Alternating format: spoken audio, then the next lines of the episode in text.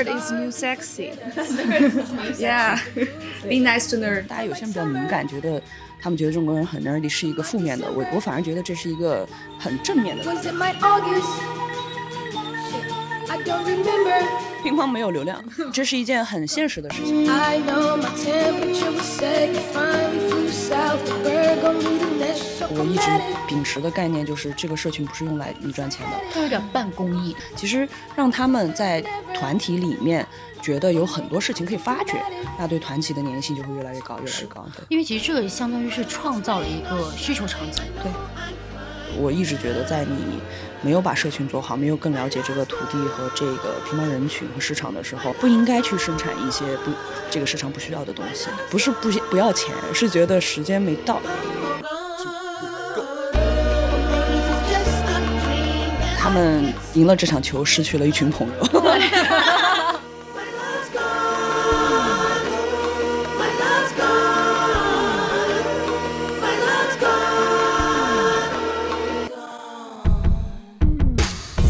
收听《工作室呵呵》第二季。工作室呵呵是由 LP 出品的一档独立播客节目。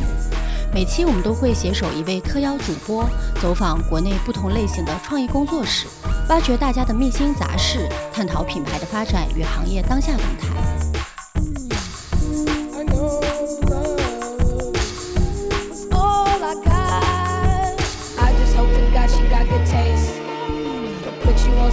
Never seen.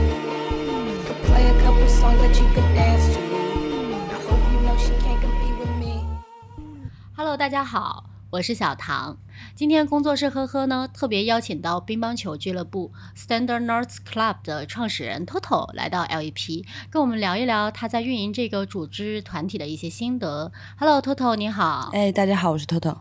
那么这一期呢，特约主播我们也邀请到了 Toto 的小伙伴昆汀来做客。昆汀跟我们的听众一起打声招呼吧。Hello，大家好。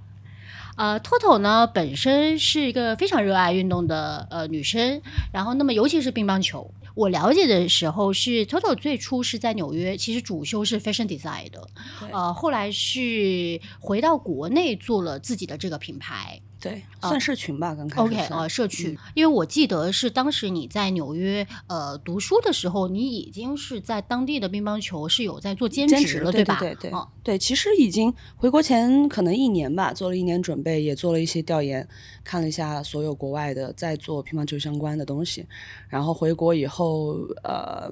没有想说从一个品牌开始，是想说从一个活动开始。让大家先体验一下，然后也我想看一下中国市场有没有的做。嗯啊，第一个活动是在一八年底吧，也是我跟昆汀认识最早的最早的一批元老级，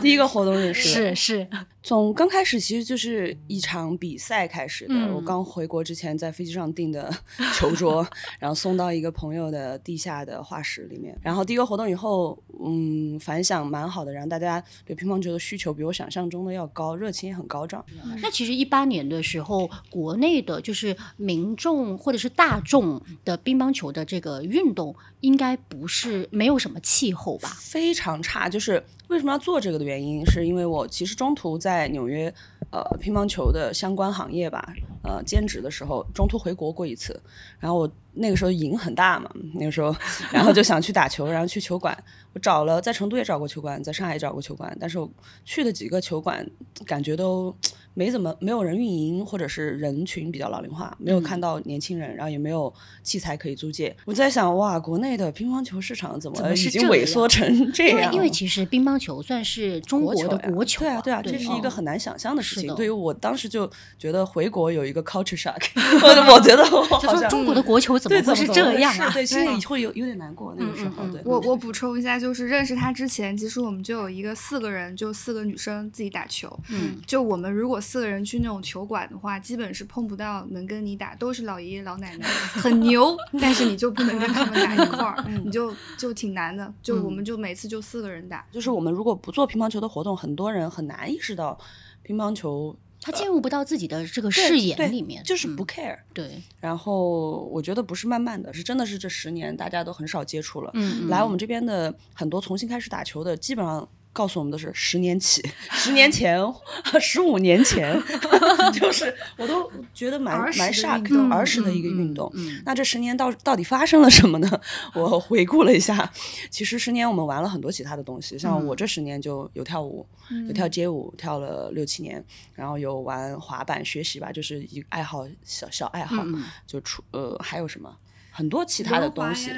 轮滑，然嗯。后不管不不说运动吧，然后游戏有一些其他其他小朋友，其实进来的东西太多了。这几年还有各种其他运动，呃，它相当于是其实有一些呃国外的一些舶来的一些运动文化，呃，随着这些消费市场的一些就是兴盛，其实进到了中国的语境。它其实刺激了一下中国的市场，然后因为它有一些文化优势，是因为我们不了解，是的其实它很容嗯。易做出呃很 niche 的一个、一个东就西，新颖的一些角度，吸引大家的这个兴趣点。嗯，我觉得是慢慢的一个过程。是我也不觉得是完全是个人的问题，也有市场的问题。就是乒乓球你没有进步，嗯对你的市场化没有做好，你你的 to to to C 你没有做到让大家持续关注你，年轻人不感兴趣的原因，我觉得也是乒乓自己群体没有做好的原因。以及其实，在 B 端市场以乒乓为主的品牌，其实说实话、没有没有，只有器材。我觉得目前看到的乒乓品牌其实都都是做器材的，提供器材的提这个供器材对，对对对对，人群也比较老龄化了。跟他们行业内的朋友聊过一下，他们的消费者基本是四十五十加，所以他们为了适应这些消费者的审美呢，也会把东西做到是四十五十加的客群里面点点击率最高的。那十几岁、二十岁的市场就被你们慢慢的放弃了，我觉得这是恶性循环。是的，因为以及其实，在最早的时候，呃，乒乓它其实也曾承担了一定的跟排球一样的民族主义精神的一些就是承载，比较强烈，妈对的，妈那对的慢慢慢慢，就是随着这个就是不同的这个年代的，就是人群成长，嗯那这个呃精神层面的价值，它逐步就是当就是在这个过程嗯中逐步被稀释掉了。对，没有那么红了，对，以前很红。对的，对的。那所以当时在最开始一八年的第一场活动，呃，应该是做一个 testing。算 testing，嗯嗯嗯也是我回国了，就是造一造，social 一下，大家好，我回国了，因为在国外太久了。所以其实当时 就是呃回国的时候就。一开始就没有想要往 fashion design 走，是吗？呃，其实是想做一个运动品牌但是我我认识运动中的运动服饰品品牌吗？嗯，呃，不算品纯潮牌吧，我觉得还是基于功能性的一个运动品牌。然后当时是因为我我认识里面的运动品牌，特别是专项运动品牌，其实都是由社群而孵化出来的。虽然国内可能相对比较少一点，嗯是因为太快了，嗯你来不及做社群，你品牌已经卖经卖爆了。对对 但是正好这两年经济不好的情况下，我觉得大家有时间去沉淀，脑子也清醒一点，可以开始考虑做品牌是怎么形成的，是不是一个打板就可以变成一个品牌，是不是一个 logo 或者是一个明星带货，它就有意义了。那我们要做运动品牌，它的意义就是运动本身。我想推广乒乓球运动，这是我要做这个品牌的先决条件。嗯嗯那必须从体验开始，所以我们才从活动和社群开始的。那 Toto 可以跟就是听众讲一讲，呃，就是品牌的这个名字是怎么来的吗？因为非常有意思。Nerd is new sexy. Nerds is new sexy 对 Be nice to nerd. Be nice to 嗯 nerds、我我我们就很多留学生之间都会感受到文化的一个冲击，就是嗯国外的人对中国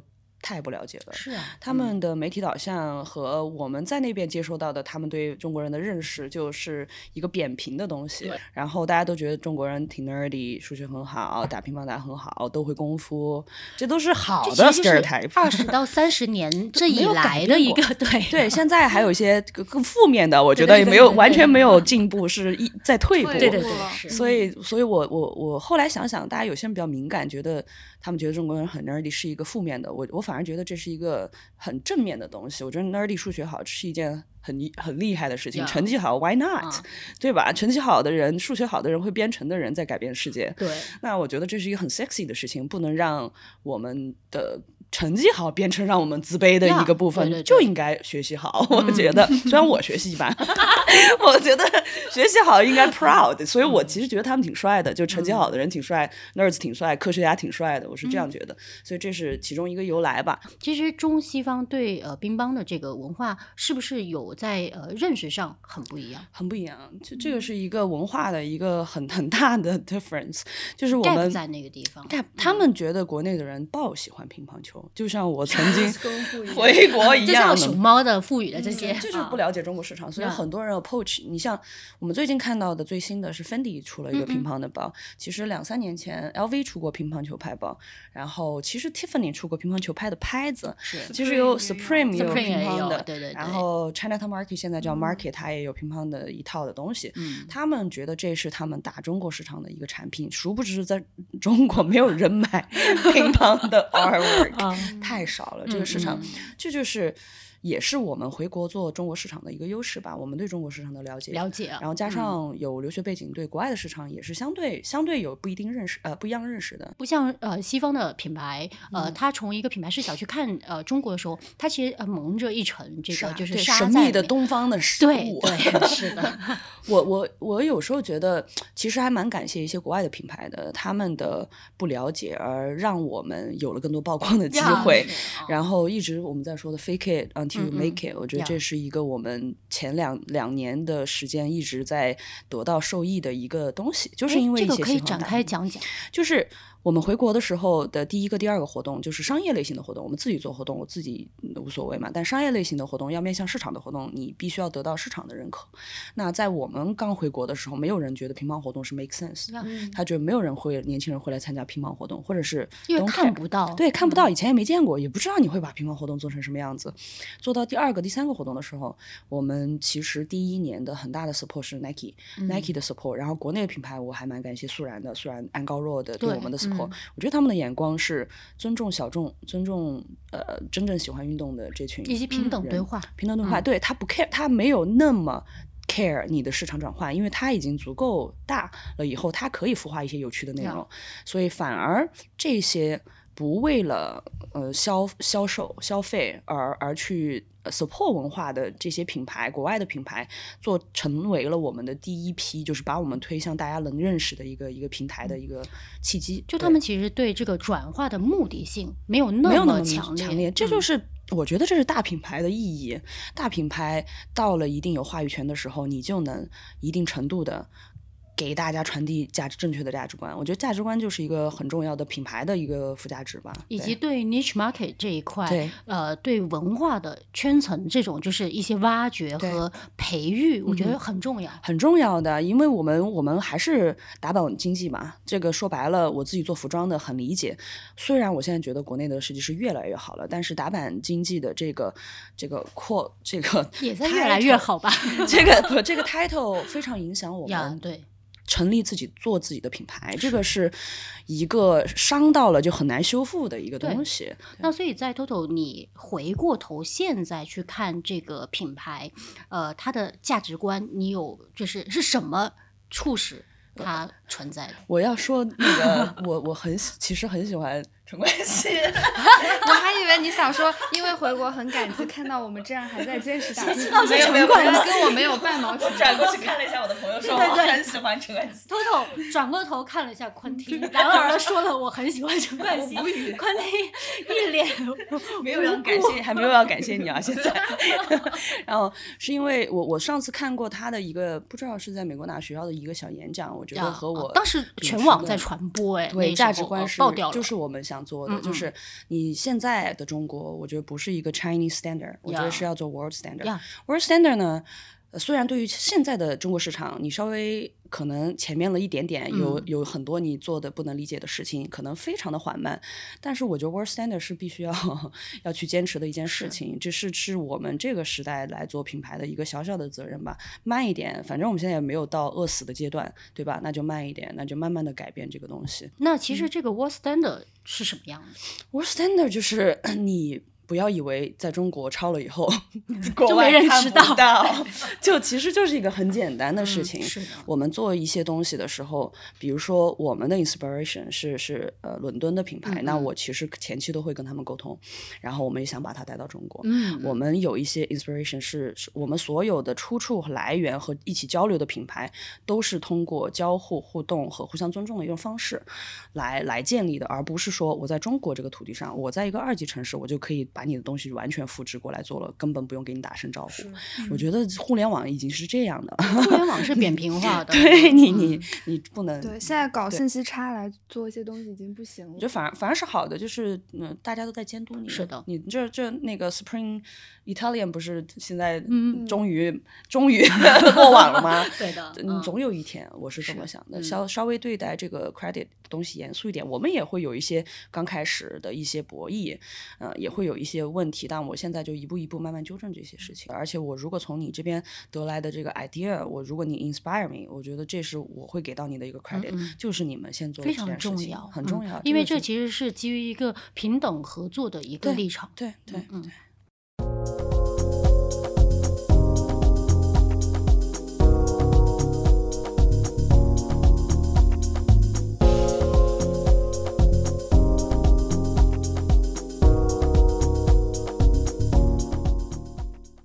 以平常在品牌运营的这个过程中，呃，托托可以给我们大致介绍一下，主要分为什么样的业务吗？因为其实这里我也跟就是听众大致的介绍一下，嗯因为呃，就是其实囊括了呃，包括像是在呃工作室日常嗯是有训练的，其嗯实，那么以及就是也会同步去做很多线下的一些活动啊，对跟不同的品牌，然后或者是一些就是呃店铺的这个合作联名，同时其实也在做自己的文创产品嘛。现在我们今年其实有有一点点不一样，就是今年有一个小的呃天使进来，嗯要 support 我们开第一家店。对，嗯因为以前一直是寄人篱下嘛，就四处找地方 打打打球，就是我们训练的需求很大。现在我们每周一次也有二十几个人到三十个人，呃，从最开始的这个社群的一个发想，到现在它其实已经完全 totally 变成了一个品牌的运营。这几者你平常是怎么来去 handle 啊？或者是你怎么是看这件事情？handle 不了。他他可就是在之前的时候，可想把我们每一个运动员都培养成一个运动 KOL，后来发现做不到，后来发现 handle 不了。乒乓太难了乒乓没有流量，这是一件很现实的事情。怎么来去理解乒乓没有流量？因为我们其实跟小红书有一些合作嘛，艺术类别的合作，艺术类别还行，因为小红书的艺术群体做的挺好的。嗯那我们呃其实想推一些乒乓球员，他们很多乒乓球员，职业乒乓乒乓球员也找到我们，因为他们想做 social，现在没办法嘛，对，都是出门就看到 KOL 化嘛，对吧？KOL 化，嗯。但他们其实是有有那个能力的，因为从小训练嘛，然后有些也蛮有趣的。我尝试了一下，呃，同样的 tag，你做乒乓球或者做骑行，还是乒乓球，你做现在最火比较火飞盘，嗯。它的转换率其实基本上是同样的内容，就是几百的区别，就是。是几百倍的区别，嗯不是几百哦。你说这种情况下，你能明白现在互联网的这群年轻人，他不 care 乒乓。他不会搜搜乒乓，哎，那所以就是在这个户外运动以及运动领域，哪一个类别是最现在目前是最鼎盛的？滑雪，滑雪现在是最鼎盛嗯的，呃上头嘛，大家都上头，头所以说实话，今年应该应该会出现非常多的滑雪社群品牌、嗯俱乐部，嗯今年会是一个滑所有要做滑雪元的人年啊，引号打仗的时 候，，这个倒也跟国家有关系，因为一直在推嘛对对对，没错是。呃，是好事儿，我觉得是好事儿。但是也有优胜劣汰嘛，到时候也是有有有有一波筛选。就当一个市场不要盲目 就是跟你没关系的你不要这个盲目。就是忠告，就我是很尊重那些一直在做这这这些的人，我觉得这就是他们的时候到了，积淀，这就是他们的时候，是是该他们的。对，然后真正在推广这个运动的人，我就觉得该他们。嗯，然后新进去的人也不要太浮躁，嗯就觉得哎这有钱我往这钻我就赶紧啊其实会有很多这样的人，但嗯是你到你你发这个，如果这个台阶很低，如果大家都看到都能看到的一个商机，到别人看不底到吗？对别人 看不到吗？大家都能看到的商机，其实就打时间了。对，所以希望大家加油，拼谁快，拼谁坚持，拼谁有资金链，以及拼谁快的同时需，呃，其实核心就是拼资金链啊，对你的资资金的这个就是资源，然后以及你呃是否能快速的到位做这个动作。所以其实对乒乓球这个市场来说，还需要几年。呃，我觉得今年会是一个比较好的年，因为你这个市场，中国的市场其实很大，乒乓人群说白了，其实有很大的基数的，而且加上它潜力很大，潜力其嗯实很大，但是就是需要非常多的人从不同方面去做这件事情才行。是对，一个人肯定做不了的，一群人我们也做不了。因为其实我们现在看到很多这些运动，它爆了，就是它那个引爆了对。它其实爆的这个是一个临界点，但前期它有非常多的投入和孵化和这些，就是一直在嗯持续在做这个产业链，就是耕耘的这些动作在里面，再加上政府在推，我觉得这是一个非常有力的很 support，很好的一个 support。所以其实当时从社群大概是做了多少年开始有了建立就是品牌的这个意识呢？其实起初他就是 Nerds 就是想做一个品牌，而嗯 Standard 嗯。Nerds Club 呢，这个 club 呢是这个品牌下面的一个日常社运营的那一块社群的一个嗯属性，它 OK 做文化、做媒体、做乒乓相关的所有嗯嗯。内容，呃。呃，Nerds 其实就是一个品牌，只是我们一直我一直觉得，在你没有把社群做好，没有更了解这个土地和这个乒乓人群和市场的时候，你贸贸然去做一个这个，不应该嗯去生产一些不这个市场不需要的东西。嗯嗯，所以很多人其实一直在骂我们，说我们怎么还不做东西啊？快点卖啊、直播带货呀、叭叭叭叭。不是不不要钱，是觉得时间没到。那所以 Toto 刚刚说的这个呃东西指的其实是产品吗？你是说，呃、刚刚你是说在没有建立更完哎，善的对产品，对吧？产品，嗯嗯我觉得产品是要基于真正对需这个求群市场的市场的了解和知道真正喜欢这群人的需求去去做的。生产产品在中国是最简单的事情了，呀，但是你你要做需要市场上需要的更好的产品，我觉得这个是需要时间的。它其实需要洞察，需要嗯需要嗯很多的 research，我觉得这三年就是一个 research，我们花三年 research，我觉得是正常的。很多人可能觉得以及相对快的，其实很，因为在中国语言两年其实就已经要卖掉了，这个牌子是就是两啊年做起来赚个那目标不一样，目标不一样，我想慢慢做，也是因为基于对这个运动的尊重吧。然后加上我觉得这个运动的潜力其实是可以很长很长的。嗯然后它也一定程度的代表一些嗯中国小孩儿的一些精神吧，就是可以传承一些东西的一个一个很很大众、很包容的一个运动。对。其实有一点，呃我很多人在问问我问我们说这个问题为什么转换这么高？一是因为我们只做乒乓专项的乒乓，嗯嗯二是因为我们呃很转换嘛能嗯转换，就是因为我们我们不像就是去年那个奥运会的时候，嗯完了以后很多品牌都想做点乒乓的东西，也有一些朝我们的出现。呀其实我的反应是 OK 的，其实因为这个东西他们也是蹭一下流量，因为没有其实很难。如果你不是做长期做乒乓的东西，其实连我们自己说实话靠这个生活都比较难，所以说这种东西就不会有人去做，因为大家都是为了赚钱嘛。他可能蹭蹭流量做一个小活动，但对于我我们来说，每个活动它转换了这群人群，他有地方去。呃，存在就是有一个有一个落地的地方，他们可以去那儿，呀，就是所以这是一个一个成体系的东西。比如说参加了你们活动，我想要打球，想要更加训练的，他可以找到我们的周训，到我们的大群里面，周训可以参加这种训练。然后周训的这群人里面就觉得，哎，平时没时间来参加周训的，我想参加你们特别的活动和比赛，他也可以来参加比赛。其实让他们在团体里面觉得有很多事情可以发掘，那对团体的粘性就会越来越高，越来越高。对。因为其实这个相当于是创造了一个需求场景，对，嗯对，在这个需求场景创造下来之后，同时它需要有后续的这个承载的一个空间，让这个东西持续性的来去建立这个习惯，这也是我们比较难的一个地方，因为前面 team 比较小的时候，我必须要花时间精力，even 钱去做一嗯些，嗯大家看上去很不能理解的事情，因为大家我现在有的那些乒乓俱乐部都是收年费，呀，对然后但你们我记得不是啊，不收对啊，我们只有一个服，刚开始有一个 team 有服装有一套东西的那个费用，但嗯现在我嗯们基本都 cancel 掉了。嗯、其实我一直秉持的概念就是，这个社群不是用来你赚钱的，它有点半公益的它就是半公益的存在的。我们嗯就是做一个，我如果我我心里想的是。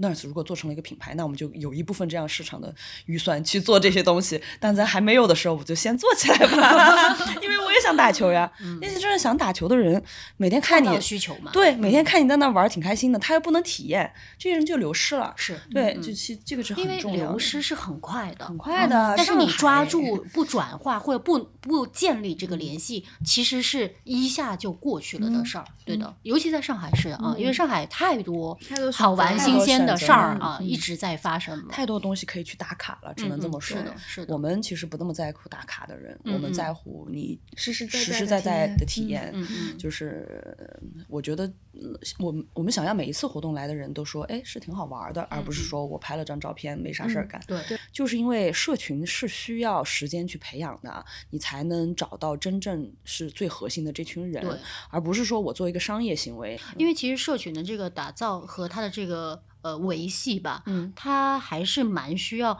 一直有持续性、不断的动作非常重要的。而这个持续性，它的这个核心的 key，它其实是呃价值的这个观念了，相当于是还是紧扣，而不是一个一次两次的市场行为啊。我想要真正感兴趣的人，喜欢打球，很久没有打到球，很久没有找到这个群体的人，在这里，哎，找到家的感觉。嗯我觉得这种人才会是你这个社群最重要的一群人。我不在乎嗯 KOL 去、去不去打卡，KOL 喜欢乒乓的欢迎，你不喜欢乒乓的你就没有必要来。嗯我们做来的产品，我要 seeding，我要 seeding 乒乓球运动员，嗯或者是以前帮助过我们的一些朋友。要物有所对这个归属吧。我们啊我们不是资金，现在还没有资金操纵嘛，嗯没有这个闲钱去做这些没有意义的事情。我关注的就是这个乒乓群体的人，对。现在的核心受众，呃，有没有达到你的某种预期，或者是 surprise 你？我觉我觉得主体的受众比我想象中转换要快，是因为真的有很多人其实是打球找不到那个嗯队伍，找不到那个呃叫什么？他们找不到什么？对手不是，嗯有一组织组织，对组织，很多人跟我们说的一句话就是终于找到组织了，终于找到组织了。所有城市里面很多小孩儿，我觉得我们年纪小的受众真的非常的多，嗯从高中生、大学生都有很多。为什么大家觉得这是一个很很奇观的现象？一个社群可以做这么久，而且还有一个还有一个做越做越好 的群势头。上海这群第一群的那个修桥的这群人，确实是功不可没的。这个基石打得很好，也是因为我选择上海，也是因为这里的人跟城市关系有有，但是人是更重要的。对，当然。然后在嗯成都，我觉得也有这个养分，因为成都人真的很好玩，嗯成都真的有很多很有趣的人。我觉得这群人他能了解我们想要做的事情，是是，对这群人上海人是被逼着玩，因为工作太累，压力太大了，对真的是是自己爱玩啊，成都人是骨子里的爱爱玩享受生活，只能这么说。他想得通，想得开嗯，这是一个很好的 方式啊！你你在以及追求什么？以及他很多的 这个就是像竞争的压力啊，或者是这个就是呃你外围因素的这些导致的一些压力，相对没有上海嗯那么那的的卷嘛，对所以那他们其实在享受生活中更心无旁贷了。嗯，他们的要求也挺高的，我觉得这个是对我们也是一个考验嘛，嗯就需要真正落地的东西。你看到成都一些很浮的东西也会存在，现在都是这样，很浮的东西都会存在，但是海市蜃楼，嗯或者来得快去得快，能坚持两年下来的已经不容易了，三年更不多，嗯五年的少之又少。是的，啊，我们只能一我想的梦想就其实很小，就是让它一直做下去，嗯嗯，就是一直坚持做下去。那所以其实，在今年会有计划，就是在不同的城市来做 pop up 吧。今年的目标是成都嘛？成都，嗯我们今年上海的第一家店如果顺利开启的话，那年底我们就会盘成都的第一家店。嗯我们一年不会开超过两个以上的，我明年可能有其他城市的计划。还是考虑直稳稳的营。呃，指引目前是嗯指引，嗯嗯而且所有的人员又都是我们团队自己孵化出来的，这样才能知道我们到底要做个什么事情。当然是。嗯，嗯而其他城市很多找我们合作的球馆也好，职业球员也好，他们的想法和我们不一样。他们把、嗯有很多人是把这个当成一个，我本来就是一个赚钱的工具，有了你们以后，我可以赚到更多的钱，我可以转换更多的学员。嗯我说你相不相信？我们可以 free 的给你介绍学员过去，我嗯们不做不做培训，嗯但是我们想把池子做大，这是一个对于这这个市场，对，这嗯是一个。我觉得也有格局的事，嗯，当然当然，这是这是视角的不一，样。虽啊然我们小小的没赚钱，但是我们格局很大。拿捏，你你你感觉你能影响很多人的时候，我觉得这是你有品牌初始你存在的意义吧。而且因嗯为其实一个市场，呃，它能不能称之为市场，它并不是一家独大的。对，啊不，不当你就是有多家一起来去制衡的时候，这个市场这个是我们很欢迎的以及就是这个市场会越来越好，因为你有竞争，它会促使每一个这个团体都孵化出一些有趣的东西出来。我觉得这个市场现在是因为非常低迷而变得非常贫瘠，就是这个这个土地的开垦需要很多人去，真的是需要勇气嘛？因为大家看到他就是呃，有一部分的人他看到的是现呃当下。对啊，那是否你看到呃这个前方有这样的一个契机，它还是需要一点儿就是推动力，相当于是。很多人想做，但是很盲目，嗯大家又怕，而且是经济不好嘛，大家怕这个钱砸到一个自己完全不懂的领域里面去，那确实也是可以来问问我，确实也是可以聊一聊，毕竟本来想说，豆豆说确实可以放弃，甚至实际上是可以可以问问我，我我是愿意分享一些经验给大家的，因为这个领域就是需要更多的人进来。是当然当然。那你在异地的这些发起这些行为，呃，在你看来，它有效的去跟上海的这一块进行了一个交流吗互动吗？对，呃，我们其实为什么有 Standards Club 和 Nerds 的区别？就 Standards Club 以后会 focus 在社群和内容输出上。嗯内容输出它就是没有场没有地域限制的是，产品输出也是没有地域限制的。所以我们今年要做的内容和产品，其实就是要打破上海这个次元，嗯呃，要走到其他城市。最重要的事情是你渗要透了渗透，慢慢的有一些可以。就是马，就就是叫那个叫什么平均输一起输同时输出的一个东西，嗯嗯这个是内容的重要性吧。今年我们会做一些呃入门的乒乓入门的一些视频的东西，我们已经嗯四月份最晚就会推出一些，因为大家越来越多新人进来，我们可能是新人转化率非常高的一个团队嗯了。然后大家就想说怎么练球，怎么练球，买什么拍子？对那我还不如们做一个系列。对，我们 一一告诉你们。其实，在上一个阶段的时候，呃，还是 base 在上海啊，它非常强化上海这个就对是呃属性，相当于是啊。对，这也是为什么一旦到了多点的不同的布局的时候，呃，还是需要自己有一个实体的空间来去承载，这个链接才会更直接一点儿对对啊。因为呃，其实跟外部的这些合作空间，它还是确实还是隔着一层的。以前嘛，就比如说跟跟很重要，实体空间很重要，因为你你打球也没钱嘛，前两年也 要稳一稳，有钱了，有钱了有。有钱了也也不能乱花。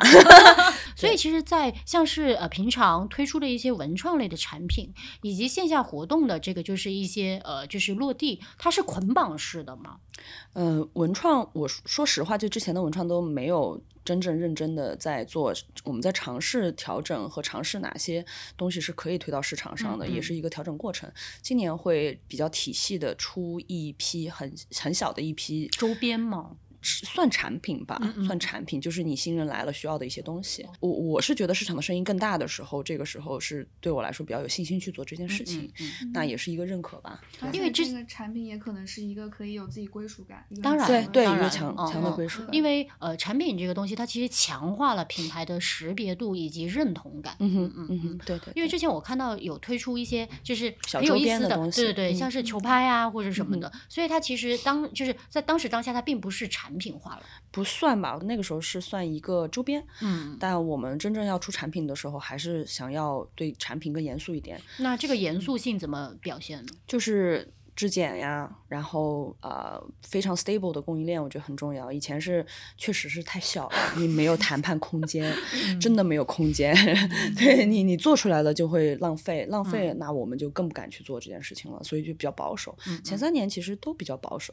然后今年的话会相对勇猛一丢丢，嗯挺好的，对嗯，对，因为其实，在产品的开发，尤其是功能性需求的产品的开发，它其实是还是蛮多限制的，需要很多时间，而且我我一直觉得，呃，印个 logo、印个 T 恤是一件非常简嗯。单和不需要技术含量的事情。是是，对你拥有那件 T 恤，你你你就多了一件 T 恤而已，嗯。这就没有太大的意义，因为大家嗯。都不缺 T 恤了。是。对，所以就真的要做出一个有点创新的东西，就需要时间，我慢慢磨呗。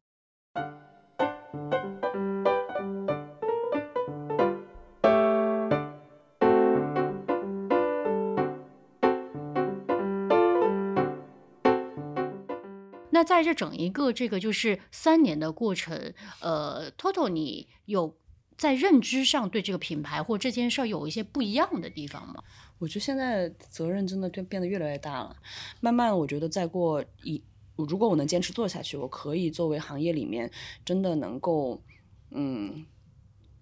有一点话语权的人的时候，我觉得这这个可能是可以改变一些行业的更多的资源，嗯能够嗯能帮助到这个行业吧。那你想怎么去？就以你现在目前的观察，你觉得哪一些是可以来去改变或者是改进的？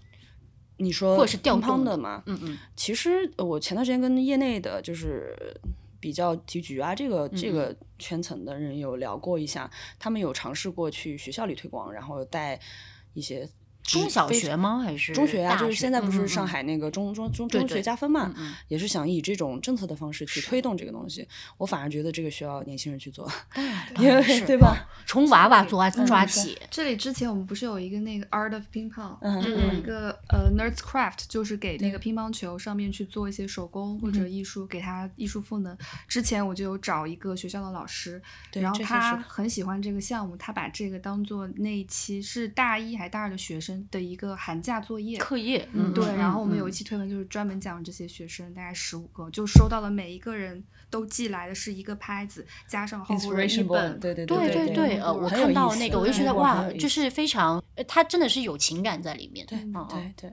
给他做衣服，对，这是一个很好的推广到学校的一个项目，因为、因为大家都很机械的会想说，我去教球，我找一些职业运动员去，呃让大家看看这个哦，很厉害很厉害。他们第二年发现，第二年自愿报名的人只有百分之一。嗯百分之十不到，对小朋友来说，现在都是素质教育，都是、兴趣教育，有趣更重要有趣更重要。嗯有趣，他喜欢的人，他就会更喜欢，然后他才会转换出一群真正对这个有热情的人。我觉得热情是 做成一件事情很重要很的地方。重要的。那所以就是呃，在你们看来，呃，想要跟现在年轻的这一代的受众和参与进来的传递的是什么样的这个精神呢？因为其实它可 suppose 跟之前的这个呃比较红的不太一样。对我们其实整个体育行业，我觉得都有一个趋势是大嗯家太、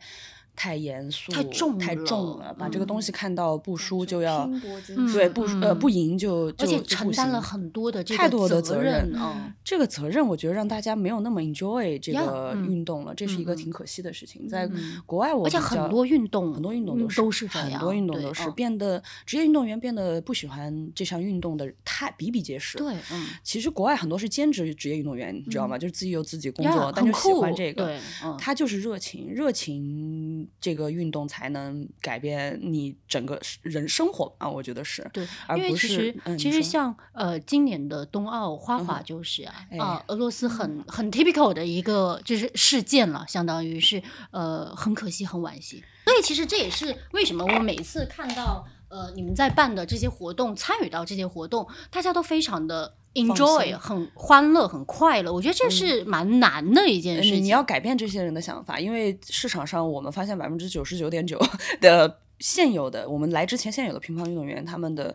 目的目的大多是赢球，嗯大家没有一个交朋友的一个概念，他们赢了这场球，失去了一群朋友。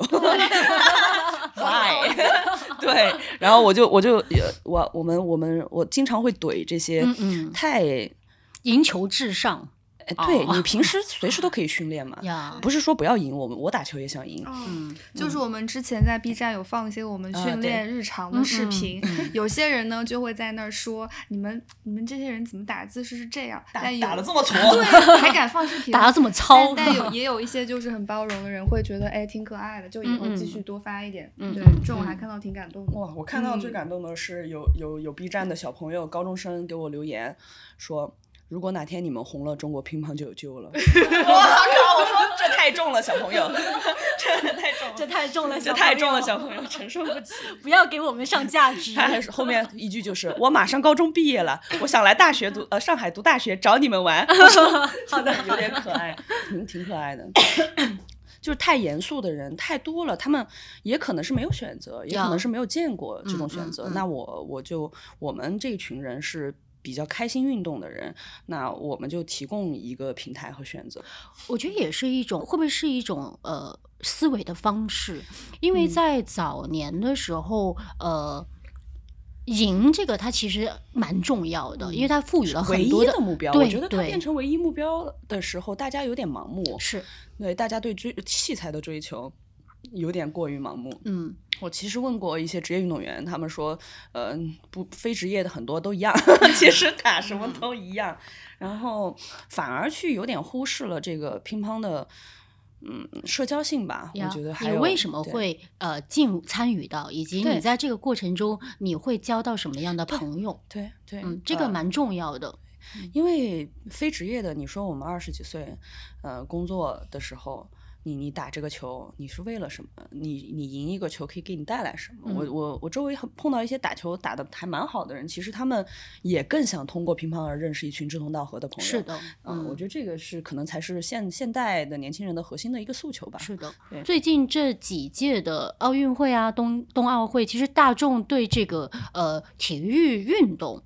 的这个期待，已经从赢这件事情逐步逐步的多元化了起来。嗯，就其实也有呃表示出希望大家能更好的 enjoy 这个活动本身，呃，也是一个我觉得是一个进步吧。是进步，是一目、是从口号慢慢转换成嗯一，个享受过程。对，我觉得首先你大方向要给大家这个口号出来，我觉得已经是一个小小的进步了。哦对对对，嗯是的，是有这样的意识，我觉得是就是一个很已经开始有意识了。对，嗯，因为是苦苦苦，以前的这种体育教育方式其实就是不适合现在的这个时代了，阶段不一样了，段不同嗯，跟社会的这个结构都不太一样了。对，现在已经很苦了，现在年轻人已经很苦了，我觉得大家压力很大了，已经是啊对各方面各方面的工作压力，因为太饱和嘛，对不对对？你在大城市，哪个人没有一点小小的心理疾病？是的，那我还要去苦苦苦，我还要去一不赢球我就要死，对 我真的是 太惨了。了。对我只是想玩一下我只是想交个朋友，教练，我只是想交个朋友。对是嗯乒乓有一个东西啊，我是觉得我越接触它，越做它，我觉得它可以做的地方越多。这一点让我觉得这个东西很 powerful 的地要方，因为它太包容了，是太包容以后每次都有新的刺激。那我想说，三年我们虽然不停的在输出，不停的在创新，也在学习，但是一直都有新的东西来，这是让我觉得持续兴趣的一个一个部分。所以我觉得这个运动潜力很大。啊、它没有一个特别大的 bug 存在。那很多运动其实都有的。因。为像乒乓这个东西吧，它其实会基于你的呃，这打个引号的对手的不同，它有千变万化的东西存在在里面，呃，非常的丰富。非常丰富，嗯就是我包容吧，我觉得这是我最喜欢它的地方，所以我一直在被刺激着，其实没有嗯倦怠或者是怎么，还是依然很喜欢，反而说是越来越喜欢。像我们去年他他有很多比较顶的职业运动员来，像我们实我现在我们公司实习生是国家队运动员，这件事情我要不停的说，我觉得很 proud，高亮高亮，很 proud，但是我们让他不是做纯乒乓的东西，我让他学习做做 social media 的东西，就是可以拓宽，就对这个事物本身的不同的视角的对视角不一样，他不是从全竞纯竞技的方式去参与，他不不只不只是来当你一个课桌教练的这个这个方式，他可以更了解。看到这个，就是这个运动本身的其他的维度。，我们也嗯想了解一下职业运动员的路是什么样子的，他们接触眼中的乒乓为什么不喜欢了？对，这这个也是我们去年增加了一个对职业群体的关注以后，对整个我觉得我们对乒乓的认识变得更宽更广了，嗯就是嗯反而我是更觉得这个东西的 charm 更有意义了，嗯对。因为它其实是某种解放。是是，嗯确实是，嗯就是有一个职业球员跟我说，他因为我们跟乒乓和解了，以前一直很讨厌自己，对是，因为嗯他一直在想说自己为什么要这样，啥、嗯自己啥都不会，我打了这么多年乒乓，出来社会根本就没办法融入社会。那后来因为我们他觉得哇，就是好像这样对，他是有趣的，他可以有嗯趣，他不是天天枯燥的必须这样。那我打输了球，我也不会怎么怎么样，我打输球是很正常的，一定都有比你好。也是一种解脱，就是嗯心灵上的，我觉得是一种解脱。他身份认同，身份认同是我觉得做乒乓品牌，我以后想要努力的方向嗯吧，就是让大家打乒乓的人，他有对打乒乓这件事情有身份认同感，他觉得 proud，这个很重要。我一直跟所有的做运动的人聊天说，这个运动本身没有问题，嗯我觉得是方式和人群的问嗯题。嗯大家都在想说，你把乒乓怎么能做好玩啊？你把它做一个洞啊，做什么什么？我说是可以这么做，但是真正会喜欢上乒乓的，还是因为它本身就是一件有趣的事情。当然，对，就是喜欢打，就是好玩的，这个运动就是好玩的。嗯，只是大家不相信他好玩了，也看到去去了球馆里面看到全是大爷的时候，就觉得他他是不是不好玩？其实你把大爷哎拎出来，换一个年轻人 放过去，他一样一样的东西，他就会觉得这个东西好好玩啊。其实就是嗯，跟随的人还是相对盲目的，但是我觉得带领的人就需要去定一个调性吧。就是相对于是将这个门槛，不能说是降低而是做一个转移。是算是我一直说我们在做一个桥梁的东西，就是从全完完全不感兴趣的这群人，他在一个对岸，然后另外一个小岛上有一群非常执着的，每会花一万块钱买一个球拍的这群，天天都想打球，天天想训练，但人越来越少的这群人，我们在中间在默默的修一个桥，让他们有机会碰到。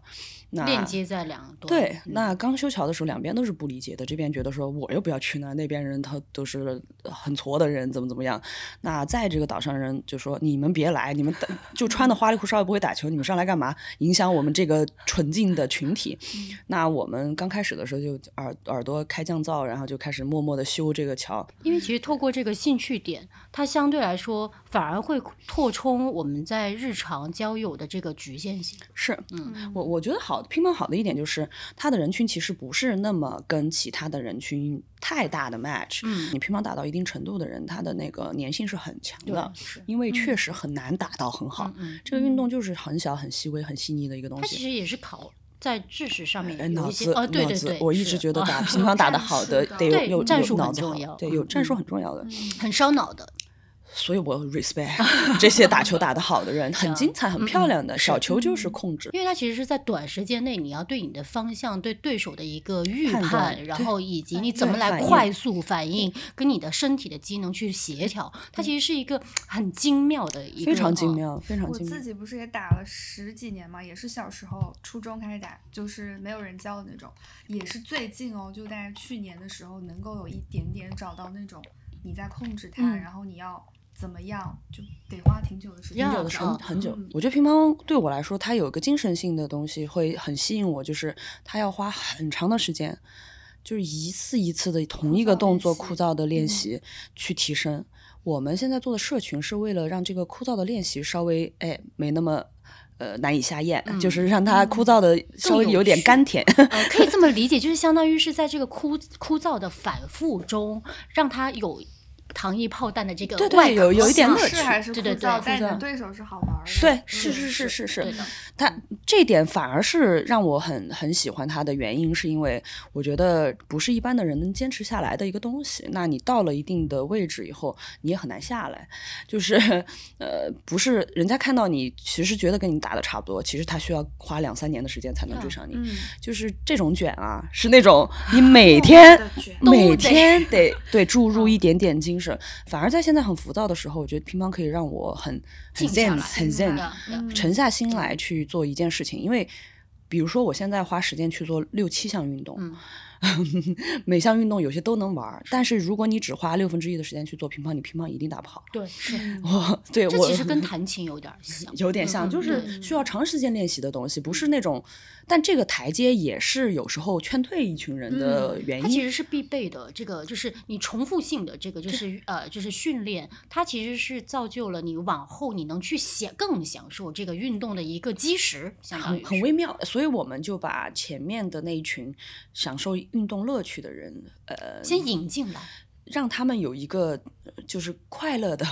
享受乐趣的环过境。程。这个我很能体会到 Toto 的转变。就刚开始他说做一些活动，嗯都是做旗袍乒乓、嗯比基尼乒乓，然后现在的关键字就那男生怎么办职业比赛，职业，我现在我现在会分化出一个 team 做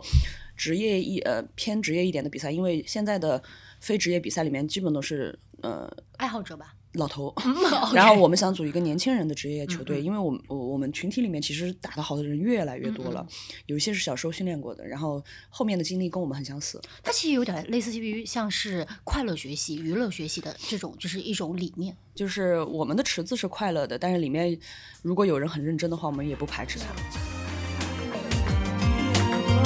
不用问，一定有人向你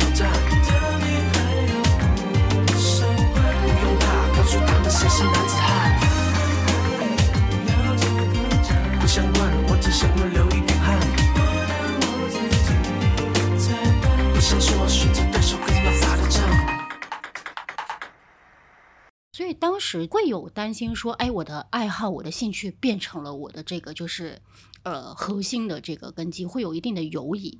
你你是说我个人吗？对个人，个人就是怕爱好变成工作以后就不不不爱它了。去年有一点纠结吧，但是你做到呃一百场活动的时候，你对活动的认识可能就不像不你你不是参与者了。对，我变成变成管理者以后，其实你每一个大家能 enjoy、大家很欢快的时刻，你都在紧张。在你看来，它都是值得 经过分析，或者是哎各种这种运营层面的这种随时都会出问题，就是活动就是有无限的问题你要去解决，大家都巨开心的时候你在焦虑，然后然后到最后要喝喝喝酒，大家都哎放松，活动完了以后你要开始收拾收拾东西善嗯后，所以是的作为管理者，嗯我觉得这是一个对我来说稍微有一点呃现阶段的课现阶题吧段的问题。嗯，对对对对，就像去年做的超业余几场，其实很多人都参加都挺开心的，嗯嗯，我们我我是怎么说呢？做完的时候挺开心。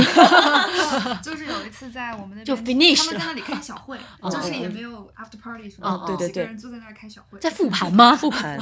复盘活动复盘，那怎么平衡啊？平衡不了，就是就是 伤心，独自伤心，独自伤心。我我今年会比较认真的训练，是去年因为每次活动的时候，我只要把它当成一个工作，我就没有办法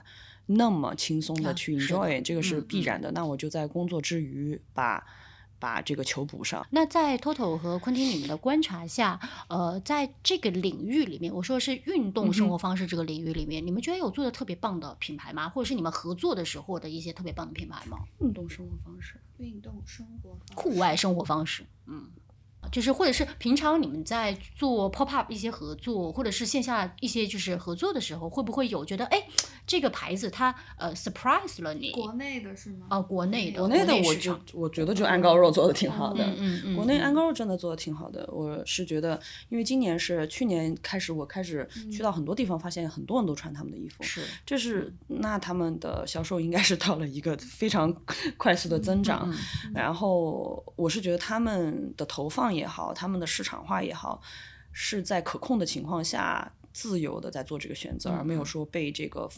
呃大流，就是他不需要这些所谓的流量。主主导流量去带这个东西，他需要的是真正在做小众运动，攀岩就是真正在攀岩的人，是。我打球就是真正在打球的人，他 care 的是这几个人，而而且不是说他是在对 niche market 在直接对话，其实就他嗯。就是在乎那些很很很很很怎么说很 real 的这种运动的嗯享受者。比较真诚，我觉得这这个嗯很重要享受的。真实玩家，真实的玩家，嗯我觉得这个很重要，而不是说我给你一套衣服，你就变成滑雪运动这个员。对我给你穿一套衣服，你现在就可以去做其他一件事情。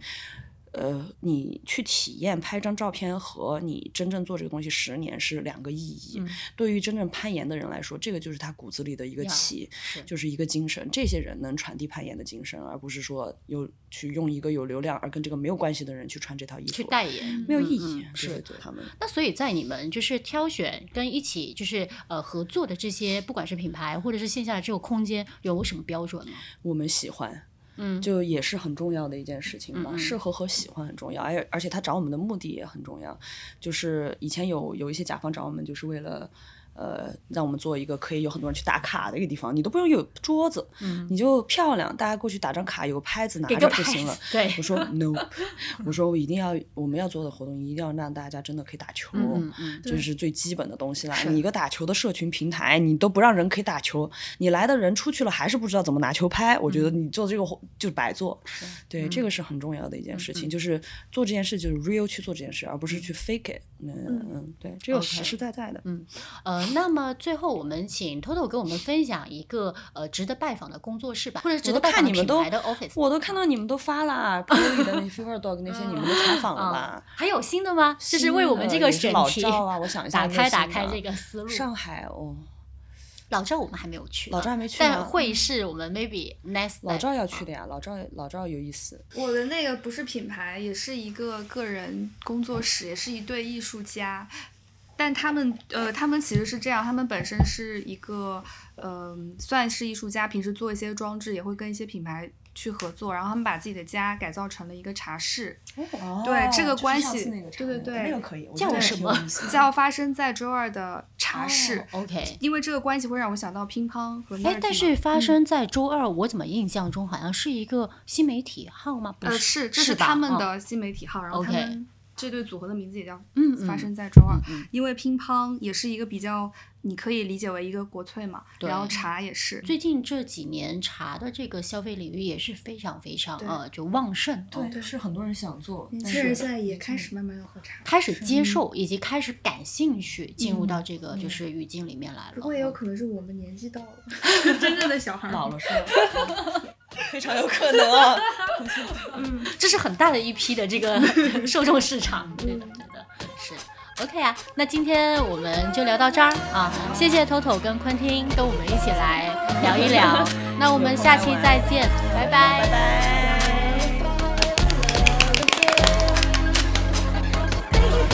拜。